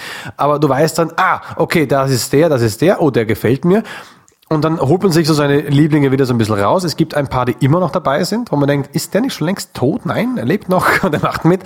Äh, das macht's äh, dann glaube ich auch aus. Aber für mich ist immer noch dieses Gefühl vorschwebend, ja, ich war da mal voll drin. Ich habe mal das geguckt, so, sobald ich konnte. Ich habe die Spiele so lange gespielt, solange ich konnte. Und dann bin ich raus gewesen. Und ich habe jetzt, ich trage es so als Schatz mit mir rum. Und weißt du, woran mich das äh, zufälligerweise erinnert? An Pokémon. Was wir auch schon zufälligerweise aus einem Pokémon-Cast hier hatten, auch gemeinsam. Genau, check den mal aus. Wer sich für Pokémon interessiert, da haben wir auch einen Podcast aufgenommen. Und da ist es ähnlich. Ich habe angefangen. Es gab eine Zeit, wo ich es zwar nicht geguckt habe, aber ich habe es ich hab's, ähm, äh, gespielt. Und ich war sehr drin. Und jetzt bin ich raus. Und ich komme mir vor, dass ich jetzt, boah, ich, ich, ich, ich sehe meinen Sohn und der, mein, mein Vierjähriger nennt Charaktere, er kann nicht lesen, aber er, er nennt Charaktere vom Sehen, wo ich denke mir, wer zur Hölle ist das? Ich habe keine Ahnung. Und dann sagt er plötzlich, ist ein Typ Stein irgendwas. Und ich mir, warum weiß der das? Er weiß das. Und ich hab's, ich bin, ich bin da voll raus, dass irgendwer eine Göttlichkeit ist. Ich habe jetzt dieses Pokémon Arceus, hat mein Sohn durchgespielt und sagt mir, ja, das ist ein, quasi das, das Ur-Pokémon, das alles schaffen hat. Was? Wo, in welcher Dimension sind man jetzt schon? Also ich bin raus. Und bei, bei, bei Wrestling ist es so eine ähnliche, so ein Nostalgiegefühl. So, ja, ich bin raus. Oh, früher war's cool. Weißt du noch, als, ich weiß auch, äh, wo Eddie Guerrero mit seinem besten Kumpel Rey Mysterio eben dieses, wir sind die Besten und wir sind Buddies. Und dann wird Eddie Guerrero, weil er halt schon so auf der Drogenschiene war, in Real Life, wird er, wurde er in der Serie auch, also in der Serie, in der TV-Show auch langsam so ausgebotet. Langsam hat er doofe Aktionen gemacht. Er hat Rey Mysterio auch mal verkloppt aus dem Nichts und man hat gemerkt, mit dem geht's bergab. Das war so, wo ich emotional noch voll mit drin war. Oder wo ein Undertaker wie aus dem Sarg immer aufsteht, wenn man denkt, er ist jetzt fertig und mit dem geht gar nichts mehr. Ein Kane, der seine Maske plötzlich abwirft. Also das war so, ich habe meine Zeit mitbekommen. Für mich persönlich natürlich war es die beste Zeit. Ähm, und jetzt bin ich raus. Und das ist immer noch so ein Gefühl. Ich mag es drüber zu reden. Ich mag, dass es unrealistisch ist. Mag ich vollkommen. Weil in wo gibt's sonst so Szenen, wo jemand aus der Menge rausläuft äh, und äh, sagt, oh, ich nehme jetzt den Gürtel und Wiedersehen einfach so ähm, ein Erlebnis. Hier geht es nicht darum, wer ist der Stärkste per se, sondern es geht um die Show. Und eine Gänsehaut kann man da kriegen, wenn es voll geil präsentiert ist, wenn die Kamerawinkel sitzen, wenn die Musik geil ist, wenn jeder weiß, wohin er schauen muss, wenn was passiert. Und das wissen sie halt meist auch auf dem Grund hinaus, sie wissen ja, was kommt, großteils. Und dann können sie sich darauf einstellen, dann können die Replays super geil aussehen, dann können, kann plötzlich äh, in diesem Moment hoch aufgeputscht werden. Und das beherrschen sie wie halt äh, in diesem Showbiz fast wie keine anderen. Und das geht halt auch nur dann, wenn die sich manchmal echt aufs Maul hauen. Also wenn die manchmal echt diese Stunts machen, wo du merkst, und das tat ihm weh. Und er wusste, das wird ihm wehtun, aber er wusste, das muss er machen, weil sonst sieht's nicht geil aus. Es muss geil aussehen. Und dann wirst du irgendwann mal auch ein bisschen resistent gegen Schmerz. Auch eine lange Ausantwort für nostalgisch wenn das aufkommt, werde ich eine Spur nostalgisch. Ja, das hatte ich auch mal. Ähm, richtig, oh, da könnte ich jetzt so viel zu sagen. Also auf, auf alle einzelnen Punkte fällt mir so viel zu ein. Zum Beispiel, was du gerade sagst, mit dem man muss dann auch einstecken können und das gut verkaufen können. Da gibt es so ein paar, also das nennt man Selling. Selling, also verkaufen. Ähm, Und da gibt's Leute, die sind extrem gute Athleten an sich, aber auch perfekte Seller. Ähm, was ja extrem wichtig ist. Wie steckst du den Move ein, ohne dich selbst zu verletzen, aber dass es so extrem schmerzhaft aussieht. Und ähm, da zum Beispiel, um einen Namen zu nennen, der allen möglichen Experten ganz sicher ein Begriff sein wird, ähm, Dolph Ziggler, einer der besten Seller überhaupt bei der WWE. Ähm, ich werde dir auch nochmal ein Match zeigen von Dolph Ziggler. Auf jeden Fall, also da wirst du merken, holy shit. Also, dass der nicht schon zehnmal den Genickbruch hatte, ist also erstaunlich. Und äh, nein, also wirklich, der steckt die Moves total hart an. Es gibt noch mehrere Namen, aber ich möchte jetzt nicht zu sehr äh, ausholen. Aber der ist wirklich der, der Inbegriff vom, vom Selling bei der WWE. Und absolut underrated. Absolut underrated. Ähm, und äh, das ist halt auch ein wichtiger Punkt. Und was natürlich auch wichtig ist, es muss natürlich auch diese dicken, fetten Muskelprotze geben, wie, wie ein Brock Lesnar, der wirklich ein Schrank vor dem Herrn ist, dem man nicht äh, äh in einer dunklen Gasse begegnen möchte so und äh, sauer auf sich haben möchte. Ähm, ne? Dann passt in die Gasse gar nicht rein. Ja, genau. Und dann so Riesen, wie eben Big Show Big oder, oder Undertaker war ja auch ein Riese, der ist auch zwei Meter sieben groß, glaube ich, oder so. Ähm, Big Show war über zwei Meter, zehn, glaube ich. Aber ähm, ja, also das, das gibt halt so viele verschiedene Arten von Wrestling, die es geben muss. Oder einen ganz kleinen Maskierten, wie ein Rey Mysterio, der halt durch die Lüfte fliegt oder da unter die, die Beine vom Gegner äh, durchgleitet irgendwie und einfach sehr, sehr schnell ist. Ähm, und das, das macht es auch irgendwie aus. Und dann noch ein Punkt von dem, was du eben gesagt hast. Ähm, es gibt eine Sache und ich habe das WWE TV-Produkt von 2008 an regelmäßig verfolgt, sei es über Fernsehen, sei es über YouTube, sei es über WWE Network oder, oder, oder. Ich habe immer alles mitbekommen und seit ungefähr, ja, ich glaube fünf, sechs, seitdem es den Kanal gibt, auf jeden Fall, verfolge ich auch Wrestling News. Es gab einen Kanal, der hieß Wrestling News Deutschland, der heißt jetzt äh, Spotfight. Shoutouts auf jeden Fall, mega cool. Und der macht jedenfalls äh, Wrestling News. Der ist total ähm, cool und da äh, kriegst du auch alles mit, also von den verschiedenen Wrestling-Ligen eben auch WWE, AEW, äh, was Backstage los ist. Eben, wenn es da jemand, wenn da jemand Backstage einfach unzufrieden ist oder da erwägt, die WWE zu verlassen oder da Real-Life-Stress hat mit einem anderen Wrestler oder, oder, oder. Du kriegst dort alles äh, wirklich Backstage mit und das ist total interessant natürlich, so Klatsch- und Tratsch-mäßig auch, aber äh, ne, du kriegst halt alles mit, auch über die Games, über, äh, über Leaks, über was weiß ich, ne, ob jetzt jemand äh, verletzt ist, irgendein Wrestler, wie lange der verletzt ist. Du kriegst immer alle Updates und das ist auch ähm, total cool. Das verfolge ich übrigens auch äh, seit Jahren mit, deswegen bin ich da noch mal ein bisschen mehr in der ähm, Thematik drinne. Genau. Und das habe ich jedenfalls äh, verfolgt. Und deswegen kann ich auch euch äh, sagen, weil zusätzlich zu dem Network, YouTube, den News und so weiter und so fort, es gibt eine Sache, die die, die WWE gnadenlos drauf hat und die sich nie verschlechtert hat. So schlecht das TV-Produkt auch teilweise war, wo wir uns geärgert haben, hey, da catcht mich keine Feder aktuell, kein Wrestler ist für mich gerade interessant, es gefällt mir gerade nicht. Es gab immer so Phasen bei WWE, wo jetzt gerade mal irgendwie eine, eine doofe Phase war, wo wir dachten, irgendwie reizt mich das Produkt an sich gerade nicht so sehr. Und diese Phasen gab es immer mal, aber es gab eine Sache kontinuierlich, die die WWE drauf hat und das sind Videopakete. Äh, das ist nie schlechter geworden. Ich habe noch kein Videopaket gesehen von der WWE, was wirklich schlecht war, was mich nicht auf irgendein Match äh, zumindest ein bisschen gehypt hat. Ich habe das gehabt bei Pay-per-Views, den Großveranstaltungen von WWE, ähm, die du nur mit dem ne-, WWE Network eben sehen kannst oder halt, ähm, ich glaube Sky oder The Zone, die haben da auch irgendwie Rechte, bin ich mir nicht so sicher. Ähm, wenn du dich da für ein Match überhaupt gar nicht interessierst und denkst, ah, hier langweilige Person A kämpft gegen Person B und da gab es kaum Aufbau in den Wochenshows bei SmackDown oder Raw, das gab es kaum. Und dann guckst du dir dieses Videopaket an und denkst, alter Schwede, wir haben dies hinbekommen, dass ein äh, Jinder Mahal beispielsweise gegen ein Heath Slater oder was weiß ich kämpft, also total belangloses, langweiliges Match. Ähm, aber äh, die haben mich jetzt irgendwie hyped bekommen durch dieses Videopaket. Die kriegen das wirklich super gut hin, die Musikauswahl, die, die Einschnitte, die sie machen und eben die Kameraperspektive beim, beim Fight, die kriegen es wirklich hin, dass du dich hineinfühlst in diese Situation, äh, in die Story der Wrestler und das ist was, das kriegt die WWE unnachahmlich hin auf den Punkt. Nicht zu vergessen die Kommentatoren. Genau, Michael Cole, Jerry the King Lawler damals. Ne? Michael Cole ist immer noch da, Jerry, äh, Jerry Lawler nicht mehr. Äh, ähm, Jim Ross, Good Old JR, äh, Booker T, JBL, alles sehr coole äh, Kommentatoren. Aktuell Corey Graves, auch ein guter Kommentator.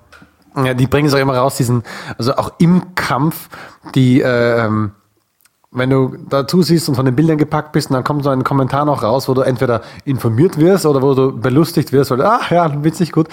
Ähm, die haben es auch immer äh, drauf gehabt, einen zu hypen. Auch eben damals war es auch schon gut, wenn man Englisch konnte, weil die Deutschen waren in Ordnung, aber ich glaube auch, sonst wurden die Englischen mit übernommen. Also mir kommt vor, dass ich die immer auf Englisch gehört habe und ich weiß nicht, ob das der Wahrheit entspricht, kann sich mein Hirn auch einfach anpassen. Aber Spaß gemacht hat es äh, ein, ein jedes Mal. Ähm, jetzt gibt's im Leben eines jeden Wrestlers den Moment, wo er merkt, er ist vielleicht zu alt für den Scheiß. Und dann denkt man sich so, was kann ich jetzt machen? Ich kann eigentlich ganz gut meine Muskeln spielen lassen. Ich bin, äh, habe schauspielerische Talente. Warum nicht zum Film gehen? Und es gibt genügend, die damals gedacht habe, so, ein extra eine, so eine, eine Welle an Filmen, wo die typischen äh, ähm, Wrestling-Helden reingemacht äh, worden sind. In John Cena hatte irgendwie so ein, so ein Action, äh, so ein, so Action-Filme drauf. Und noch gar nicht mal die allerschlechtesten. Ich glaube, er war sogar bei Bumblebee dabei. Da war er, äh, der, der, der, der Contra, der, der Counterpart, so ein Armeetyp, der so, äh, äh, halt im Nehmen, da, da, da. Und das kann halt extrem geil spielen, aber halt irgend so ein Shooter-Action-Hero hat er auch gemacht und irgendwie, es passt ja wie die Faust aufs Auge. Weil wer kennt sich mit Stunts aus, wer kennt sich mit Action aus, wer kennt sich mit äh, bisschen Schauspielerei, nicht super viel, aber halt ein bisschen aus. Das sind die. Und gerade bei Actionfilmen brauchst du manchmal einfach nur einen äh, ähm, na, Dwayne The Rock Johnson, der seine Augenbraue hochzieht. Also da brauchst du echt nicht mehr. Und John Cena, äh, äh plötzlich John Cena, ähm, ähm, The Rock Johnson, der hat sie übernommen. Der ist ja eigentlich kein Wrestler mehr in unseren Köpfen. Der ist für alle, ist, ist er der Jumanji-Darsteller. Wie bei unseren, bei unseren Kids schon. Die sind keine zehn und wissen, dass der Typ der, der Jumanji-Darsteller ist. Also die kennen ihn als Wrestler gar nicht mehr. Ja, einer der besten bezahlten Schauspieler überhaupt weltweit, glaube ich, mhm. mittlerweile sogar. Also super, super guter Schauspieler. Und was er hat, Charisma. Ja. Das war ja damals schon im WWE-Ring so, wenn mit seinen Catchphrases, da, er wird ja mal betitelt als the most electrifying uh, man in all of sports entertainment. Und es ist so, wenn du dir mal eine Promo anguckst von The Rock, äh, wie er seine Gegner da, der lässt sie gar nicht erst zu Wort kommen, ähm, dann fragt er, do you actually think that you can beat The Rock? Und er redet ja auch immer von sich in der dritten Person, das ist auch total extrem cool. Und, und, und dann will er, und dann will, und dann will sein Gegner antworten. Nach, auf die Frage, do you think you can beat the rock? Und dann will er gerade den Mund aufmachen. It doesn't matter what you think. Das ist total, total genial. Es ist, es, es ist so lustig und ähm, das hat er bis heute nie verloren und äh, das ist auch eine coole Sache. Es gibt ja so viele auch, äh, die ins Schauspiel gewechselt sind. Ein paar kamen wieder, äh, ein paar auch nicht, aber im Schauspiel steckt halt tatsächlich dann am Ende noch mehr Geld als bei der WWE. Deswegen sind vielleicht auch welche äh, abgedriftet, weil man dann natürlich nicht seinen Körper, seine körperliche Unversehrtheit auf, aufs Spiel setzen muss ähm, weil man dann lieber Schauspieler hat, äh, als, als beim Wrestling jetzt beispielsweise. Aber viele Schauspielkarrieren kamen dann ja letzten Endes vom, vom Wrestling. Ne?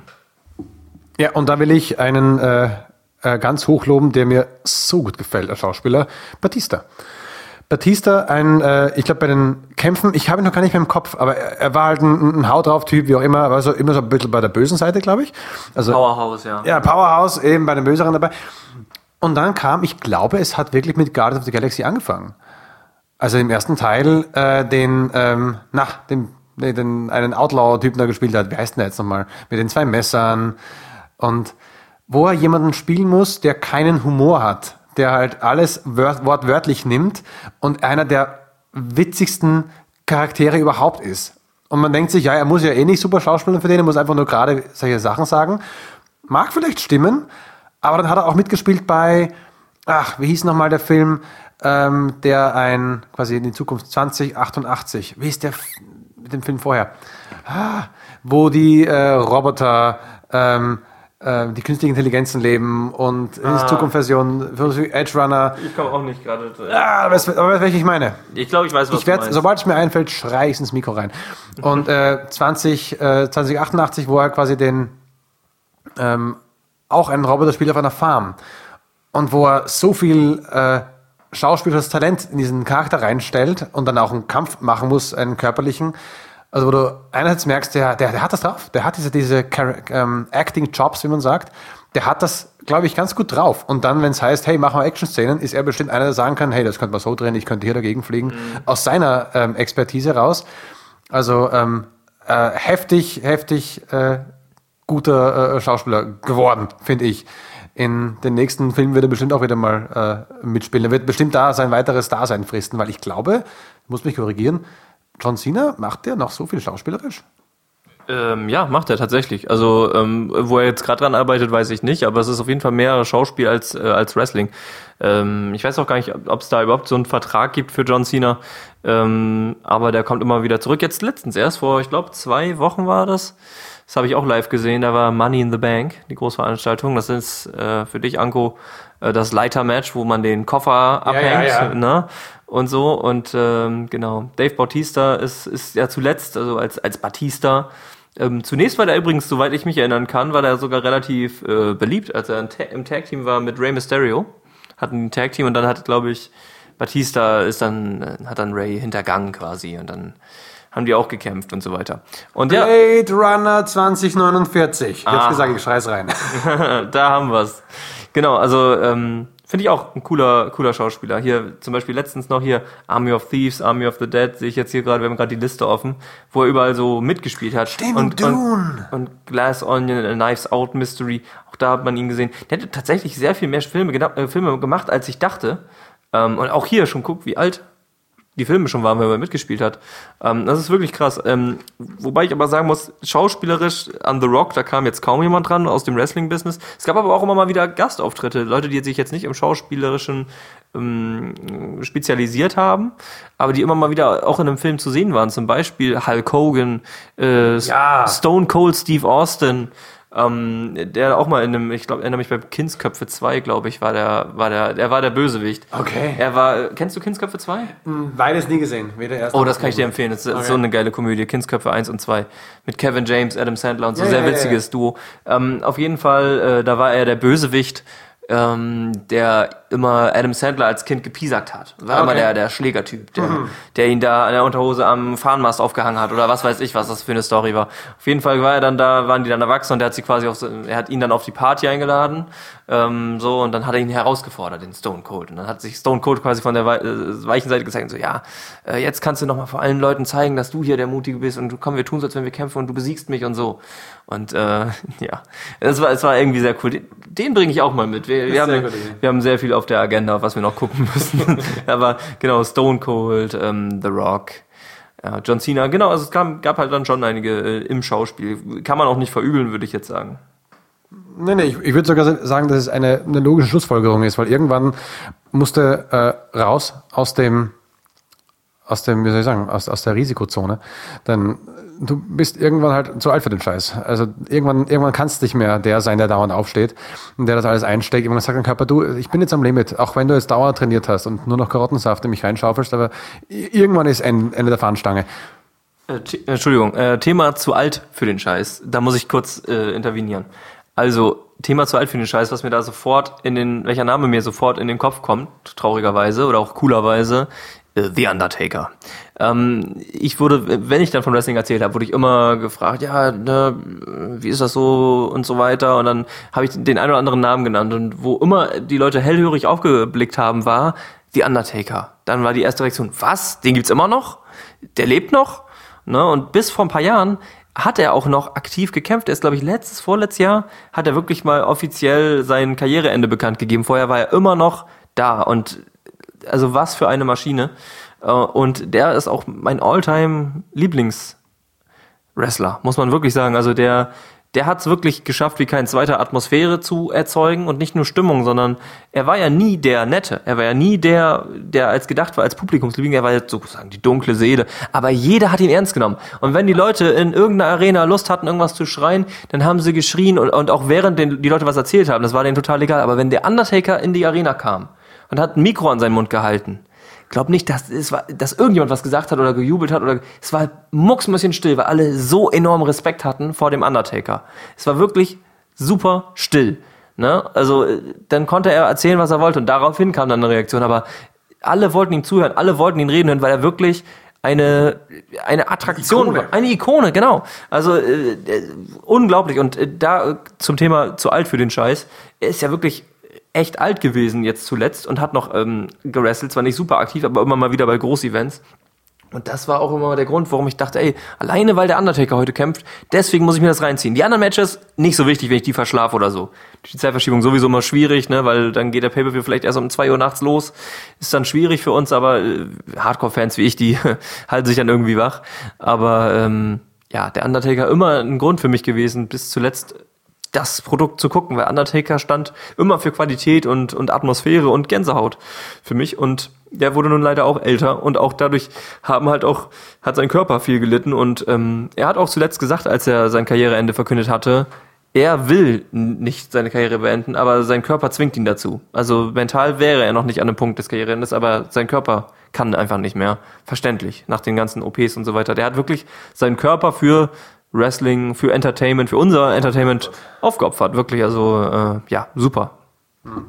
Da werde ich auch einen äh, Link in die Show Notes reinpacken, wo er, ich habe dir das Video auch geschickt, wo er mit seinem Kollegen ein Match nachbespricht. Ich glaube, es war in den 1990ern irgendwas. Mick Foley. Mick Foley, äh, wo sie eins ihrer ein ähm, Cage Match haben, Hell in ja, Cell, Hell Cage, Hell in a Cell Match haben, was heute noch oft zitiert wird als eines der krassesten Matches und durch dieses Interview, wo die beiden das gucken und darauf reagieren und darüber reden, merkt man auch so, okay, welcher Teil davon war quasi geskriptet und welcher Teil war ein heilige Scheiße und du stehst immer noch auf. Du hättest auch liegen bleiben dürfen. Nein, wir wollten dir eine Show bieten. Und du denkst so, Alter, und da ist da, da, guck, da ist die Zahnlücke, die habe ich immer noch von dieser einen Sache, wo du denkst, fucking hell.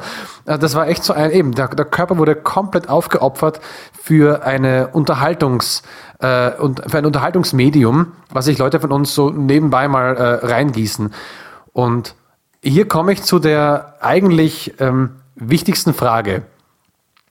Ist es schlimm oder ist es in Ordnung, dass Wrestling nicht echt ist? Provokante Frage. Ähm, also ob es schlimm ist, äh, für mich nein. Definitiv nein.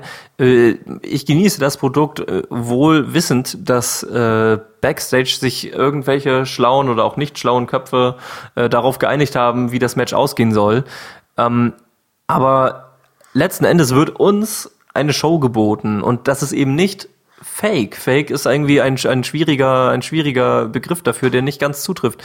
Natürlich äh, kann man sagen, hier, ist, hier und da ist es geskriptet, dass der Ausgang des Matches ist geskriptet, aber die Moves werden ja wirklich durchgeführt. Natürlich lernst du beim Wrestling in erster Linie, wie du Moves einsteckst, sodass du dich nicht verletzt. Und so werden die Moves auch ausgeführt. Die sind natürlich hart, aber natürlich wird darauf bedacht, dass sie sich nicht verletzen.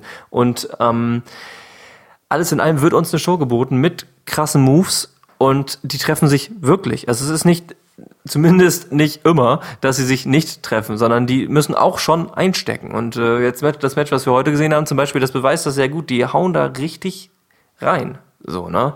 Natürlich während der Wochenshows vielleicht etwas weniger als bei den Großveranstaltungen, ähm, aber es ist nicht ohne definitiv und die liefern da was und deswegen ist es, würde ich unfair, unfair sagen, äh, zu sagen, es ist fake, weil die treffen sich ja schon wirklich. Natürlich auch alles mit Choreografie bedacht, aber ähm, auch da gibt's Abweichungen. Das wird spontan. Die, die Ringrichter haben alle so ein, so ein ähm, so ein kleines äh, ja, Headset quasi Teilchen im Ohr, wo sie dann von der Regie hinten gesagt bekommen, hier die und die Anweisung soll er an den Wrestler weitergeben. Oh. Es, dann ist die Kamera kurz woanders, filmt in die Zuschauer rein oder zum anderen Wrestler.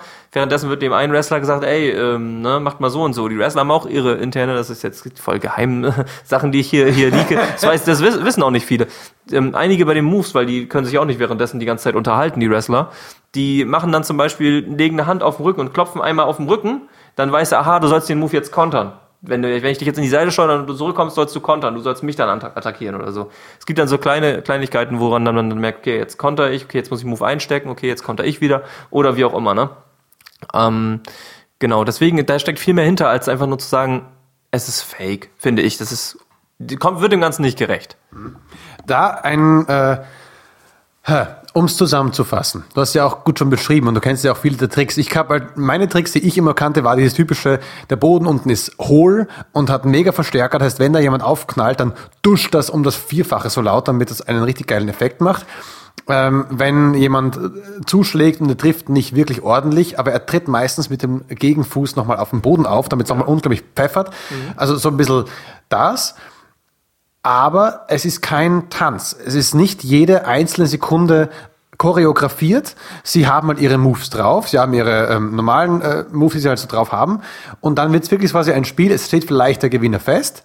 Ähm, Und es wird bis dahin halt entschieden, du, ich mache jetzt den Move, du, ich mache jetzt den Move, jetzt kannst du den kontern. Kacke, du hast den jetzt ein bisschen heftig eingesteckt, weißt du was, mach jetzt einen Konter. Also das wird dann schon so ähm, maskiert, dass das die, Schau äh, die, die Zuschauer nicht sehen, bestenfalls. Man kriegt es ja echt sonst überhaupt nicht mit.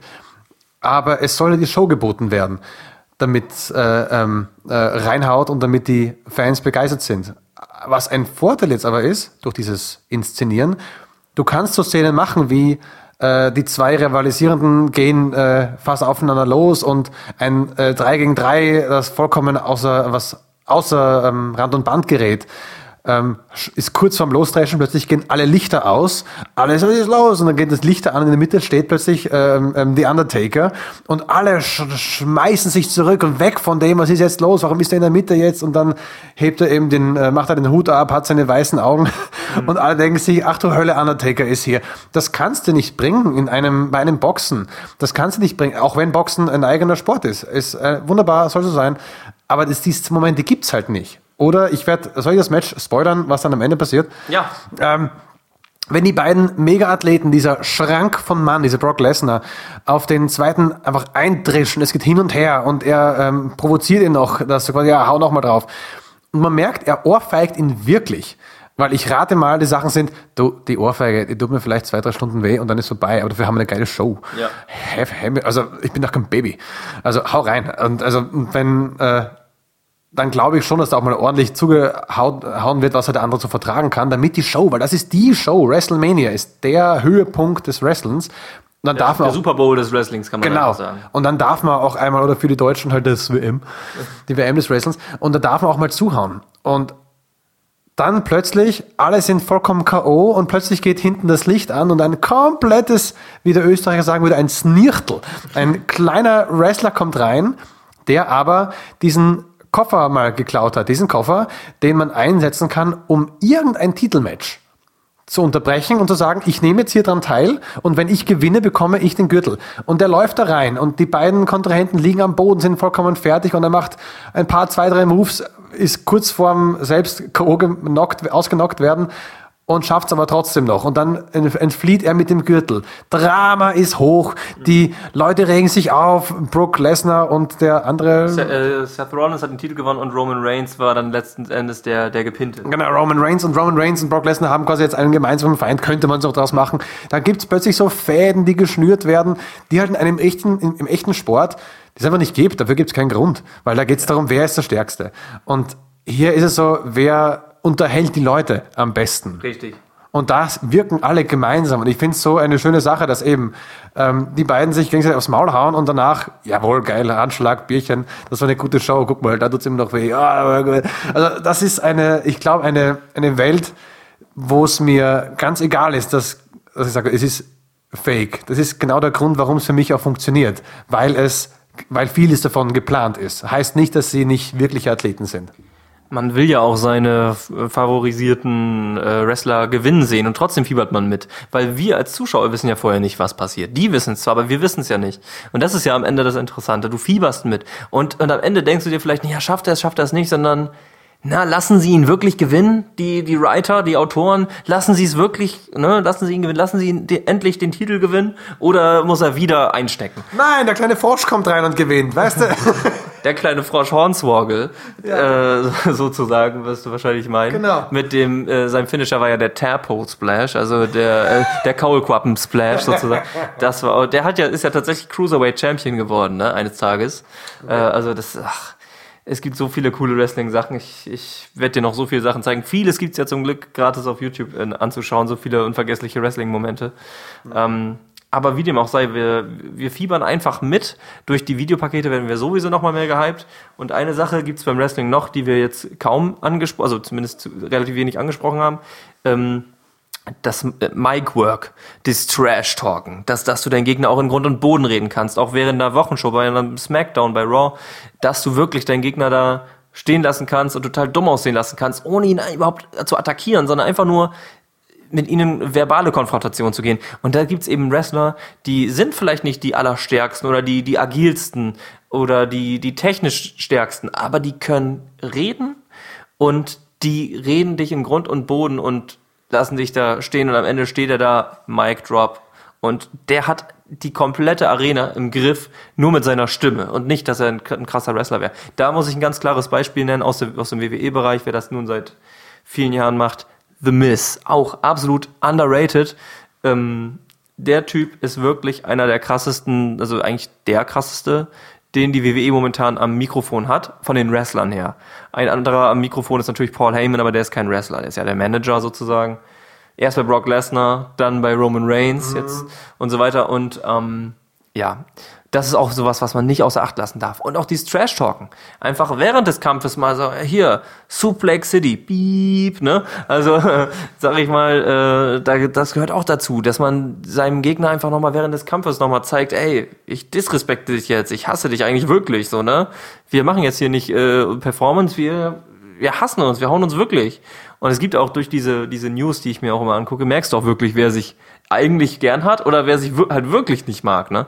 Und das ist halt schon, schon sehr cool. Äh, und man muss nicht ultra drin sein, um das mitzubekommen. Das macht schon wirklich, wirklich Spaß, ähm, weil es eben mehr ist als nur Kräfte messen, wer ist der Stärkere, sondern ne, machen Sie es jetzt wirklich, nehmen Sie ihm den Titel ab, äh, gewinnt er vielleicht durch Einrollen oder unfair, oder es gibt ja auch oft genug un unfaires Matchende, dass jemand eingreift und ablenkt und gibt's ja alles und das ist so vielseitig und das gibt's vielleicht beim, bei anderen Kampfsportarten nicht so sehr und beim Wrestling ist es halt so die Wundertüte, man weiß nicht, was man bekommt. Und äh, eine kleine Gemeinde darf ich jetzt auch noch ein, einpflegen ähm, für die Kritiker, die sagen, ja, bei Wrestling wird ja vorher schon entschieden, wer gewonnen hat. Bei manchen Sportarten ist es auch von vornherein entschieden, wo die gemeinen Leute Hintergrund so bei, bei Boxmatchen oder so, wo man sagt, hey da, äh, du musst erst in der dritten Runde K.O. gehen. Das gibt's auch. Also jetzt, jetzt illegal quasi, logischerweise. Aber das nicht jeder Sport ist davor gefeit. Oder wo die Leute dich Drogen einschmeißen, damit so, okay, ich gerade mal bei Wrestling will auch ein bisschen mit Drogen rumgehen. Okay, ich will jetzt nicht so weiter reingehen. Aber ein Satz fällt mir da immer ein, der mir mein Vater gesagt hat, wo er meinte, natürlich, äh, als ich glaube ich zu ihm gesagt habe, du, das ist ja fake, das ist gar nicht echt. Sagt er, natürlich ist das fake. Stell dir vor, der würde dann echt so eine reinzimmern. Der wäre tot, der wäre halb tot, wenn der mit dieser Karacho von, von den Netzen oben runterspringt und mit dem Hintern auf sein Gesicht raufspringt. Der wäre hin, der wäre zermatscht. Natürlich ist das fake, aber dachte, und ich war, ich glaube, nur kurz enttäuscht. Weil ich herausgefunden habe, es ist, äh, ist gar nicht echt. Und danach war ich eigentlich recht wieder, recht schnell wieder hyped, weil es hat nichts verloren. Es hat irgendwie dadurch nichts verloren. Und dann will ich einen ganz kurzen, äh, Kurs machen zu einer Serie, die für mich sofort alle Glaubwürdigkeit und all Interesse verloren habe, als ich raufkam, es ist fake. Kennst du noch MTV's Pimp My Ride? Kennst du das noch? Kenn ich, ja. Ja. Und es gab eine Szene. Äh, es wurde erst sehr viele Jahre später dann äh, offiziell gesagt, es ist fake. Aber es gab eine Szene, die es für mich voll verhaut hat, nämlich nach jeder Folge gibt es im Endeffekt so ein, so die, die Blopper-Reels, also wo er was gesagt hat, sie versprochen hat und alle schmeißen sich weg. Mhm. Immer sehr lustig. Und eine Szene machen sie die Reaktion der Leute, wenn der Typ mit seinem Auto mit dem neuen ankommt. Mhm. Und sie filmen das und alle, wuh, wuh, yeah. Und einer stolpert irgendwie, sie schmeißen sich weg. Und dann wurde es nochmal gemacht. Da dachte mir, was? Die Reaktion der Leute ist fake? Also wussten sie schon, wie das Auto aussieht. Also ist es gar keine echte Reaktion. Also ist es fake. Und ich war für mich war sofort raus. Ab dann, mhm. dem Tag wurde für mich es nicht mehr geguckt, weil es war für mich so uninteressant. Oh, ist ja alles geplant. Die stellen die Kamera nicht auf und sagen, guck, jetzt kommt er mit dem Auto um die Ecke, sondern ja, jetzt müsst ihr euch freuen. Und da war es für mich vorbei. Und das hat Wrestling im Kopf für mich ähm, nicht uninteressanter gemacht. Weil ich dachte mir, ja gut, die Show ist trotzdem noch da. Und ich bin eigentlich ganz froh, dass das äh, fake ist. Weil, damit man die geilen äh, Moves machen kann. Also für mich war das, als ich das erfahren habe, war eine ähnliche große Enttäuschung, äh, wie als es den Weihnachtsmann nicht mehr gab. also, aber, aber ich, es, ich bin auch schnell drüber weggekommen, so war es nicht. Ich habe es ja verfolgt weiterhin. Ähm, wenn ich jemandem Wrestling zeige und ich habe schon viele Menschen zum Wrestling gebracht. Ich habe sie be bekehrt, äh, wie die Zeugen Jehovas. äh, bin an die Tür gegangen, habe gesagt, kennen Sie schon Wrestling? Nein, ich habe vielen Leuten Wrestling gezeigt und ähm, natürlich die Creme de la Creme der Matches, wo du als Außenstehender vielleicht gar nicht merkst, ey, ist das jetzt wirklich Fake? Die hauen sich doch wirklich, das ist doch kein Fake. Und viele Leute hatten halt wirklich null Berührungspunkte mit Wrestling und die haben das gar nicht hinterfragt. Die haben das halt für wahr genommen, weil sie halt nicht wussten, ob das Fake ist oder nicht. Und dann kam erst teilweise nach Monaten die Frage, hey, ist das eigentlich, ne, sprechen die sich ab oder, oder wie ist das? Weil ähm, vielen Leuten, äh, die kriegen es heute mittlerweile echt gut hin, natürlich nicht immer, aber wenn, wenn ich die richtigen Matches zeige, da, da siehst du irgendwie überhaupt null, ob das fake ist oder nicht. Ähm, weil das echt krasse, realitätsnahe Matches sind, die wirklich so hätten passiert sein können. Natürlich krasse Stories und so, aber ja, also das ist ja natürlich auch immer auch die Frage, wie man es wie man's darstellen kann. Und oft schaffen die es, das gut zu, zu verstecken, dieses, das ist eigentlich doch, das muss doch fake sein, ist in manchen Situationen halt gar nicht mehr so, so sehr. Und ja, da gibt's halt einige Matches. Und viele fragen dann erst nach einiger Zeit, ist das eigentlich fake und so? Und ich versuche das dann immer so lange wie möglich rauszuzögern, dass ich der Person, die ich Wrestling zeige, äh, dass ich ihr das erzähle oder ihm das erzähle, äh, dass, es, dass es abgesprochen ist. Einfach um diesen, diesen Zauber, diesen Schein sozusagen zu fahren, wie eben mit Kindern und dem Weihnachtsmann oder so, weil man dann hat man noch viel mehr diese Emotionen und dieses, dass man noch mitfiebert, das ist dann noch mal mehr da. Aber früher oder später, wenn man drin bleibt, so, wie, so wie ich, dann, dann kriegt man das natürlich wieder. Aber ja, ist einfach eine schöne Sache. Apropos Emotionen, äh, man merkt, wir sind da emotional sehr stark dem Thema drin, aber ich glaube, wir haben jetzt das, äh, die wichtigsten Knackpunkte eigentlich gut besprochen und beleuchtet. Ähm, bevor wir zum Ende hinkommen, ähm, simple Frage. Lieblingswrestler? Aktuell oder all-time? All-time. The Undertaker, definitiv. Fuck, hätte ich auch gesagt. Okay, ja klar, okay, der ist auch ein, äh, der, der ist auch äh, ein Mörderding. Äh, Rey Mysterio, bei meiner noch. Also die, die beiden haben immer so eine schöne Show geliefert. Äh, zweite Frage. Wenn du die Chance hättest, an so einem Match mal teilzunehmen, gegen wen? Wenn ich selber wresteln müsste? Ja. Oh, das ist sehr schwierig, weil alle Wrestler, die ich cool finde, die würden mich natürlich in Grund und Boden äh, ja, dreschen. Aber wie? Ja, aber, aber wie? wie möchtest du verkloppt genau. werden? Ähm, ja, das ist eine gute Frage. Gegen wen würde ich wresteln wollen? Vielleicht sogar gegen Rey Mysterio, weil der mir natürlich größentechnisch deutlich unterlegen wäre. Vielleicht könnte ich das ausnutzen. Und der wird ja auch immer älter. nee, also der ist leider noch topfit, was heißt leider, ne? Ich finde jetzt super, aber wenn, wenn ich jetzt gegen ihn antreten müsste, dann würde ich wahrscheinlich trotzdem verlieren. Ähm, ja, also wahrscheinlich Rey Mysterio, weil er einen sehr interessanten, den Lucha Libre Kampfstil äh, hat. Das ist schon, schon sehr cool. Also wahrscheinlich Rey Mysterio, weil ich dann vielleicht ein bisschen, bisschen Chance hätte von, von der Größe her zumindest. Ich glaube, bei mir wäre es Big Show. Ich weiß, er macht zwar nicht mehr, also doch im, im, anderen Stall, aber gegen Big Show, also wenn der einmal hochhebt und einem Arm oben baumeln lässt, dann denkst du so, oh, von hier oben kann ich mein Haus sehen. Boom! also das, ich glaube, das wäre mein, mein Moment, wo ich, ja, ja, ich war dabei. Ich kann zwar keinen, keinen Knochen mehr in meinem Körper spüren, aber da, das wäre es mir wert gewesen. Ja. Ähm, und letzte Sache. Ähm, wo kann man dich finden? Ähm, ja, mich kann man finden bei Twitch, twitch.tv slash pku-dome. Ähm, ich streame da verschiedene Spiele, Horrorspiele, ähm, Rocket League als Hauptspiel, auch mal ab und zu einfach ein bisschen Chatting und eben auch äh, WWE hin und wieder, eine Zeit lang noch mehr aktiver. Wenn es jetzt neue Games gibt oder so, dann äh, bin ich auch immer eigentlich relativ aktuell am Start. Und ähm, ja, also wenn ihr mal irgendwie Fragen habt zu WWE oder einfach jemanden sucht, mit dem ihr bei WWE äh, euch austauschen könnt, plaudern könnt, kommt gerne mal in den Chat rein. Ich, wie ihr vielleicht merkt, ich liebe es über WWE mich zu unterhalten, werde da auch ganz schnell emotional. Da packt mich das Feuer und da könnte ich stundenlang drüber reden. Ähm, wenn ihr da auch irgendwie Meinung habt oder so oder Fragen oder wie auch immer oder wie hast du das damals empfunden, als das und das passiert ist oder so. Ähm, ja, wenn ihr euch austauschen wollt, ähm, könnt ihr gerne mal in den Chat reinkommen, wenn ich gerade live bin oder mal ein Follow da lassen. Dann können wir uns gerne mal über WWE unterhalten oder ähnliches. Sauber. Die ganzen Links sind natürlich auch in den Show Notes drin. Da könnt ihr direkt ran. Bei mir, ich werde jetzt endlich mal reinschreiben und jetzt auch mal verbal machen. Ich probiere jetzt seit neuestem auch mal über Twitch irgendwas zu machen. Es ist nicht wirklich viel, aber die Spiele, die ich gerne mag, mache ich rein. Ich bin unregelmäßig drin, mal gucken, wie sich entwickelt. Aber wenn ihr da mal reinschauen wollt, da ist jetzt ein neuer Link in den Show Notes mit drin. Raufgeklickt, reingeguckt, könnt mich gerne anquatschen, bin ich mit dabei. Ihr habt eine Mailadresse, da könnt ihr direkt an Fabian schreiben, falls ihr schreiben wollt. Was ist denn los, Anko? Macht schon wieder irgendeinen Podcast über was anderes, was ist los hier? Könnt ihr ihm die Beschwerden zuschicken. Sonst erwischt ihr mir auch unter äh, Twitch, äh, Twitch, unter Twitter, unter DA Anko. Das ist äh, mein Twitter-Handle dort. Und ja, wenn euch die Folge gefallen hat, dann lasst ein Like da, sagt's weiter, vor allem auch Leuten, die Wrestling gerne mögen, denn ich weiß, Wrestling-Thematik, äh, äh, Wrestling-Thema Podcasts gibt es da draußen jetzt, glaube ich, nicht so viele, zumindest nicht, was die Videospiele angeht. Und hier haben wir eben die wandelnde Enzyklopädie neben, neben mir sitzen. Der weiß davon wirklich alles. Und ja, dann würde ich sagen, ich danke, dass du da warst. Vielen Dank, dass ich da sein durfte. Und bis zum nächsten Mal. Ciao.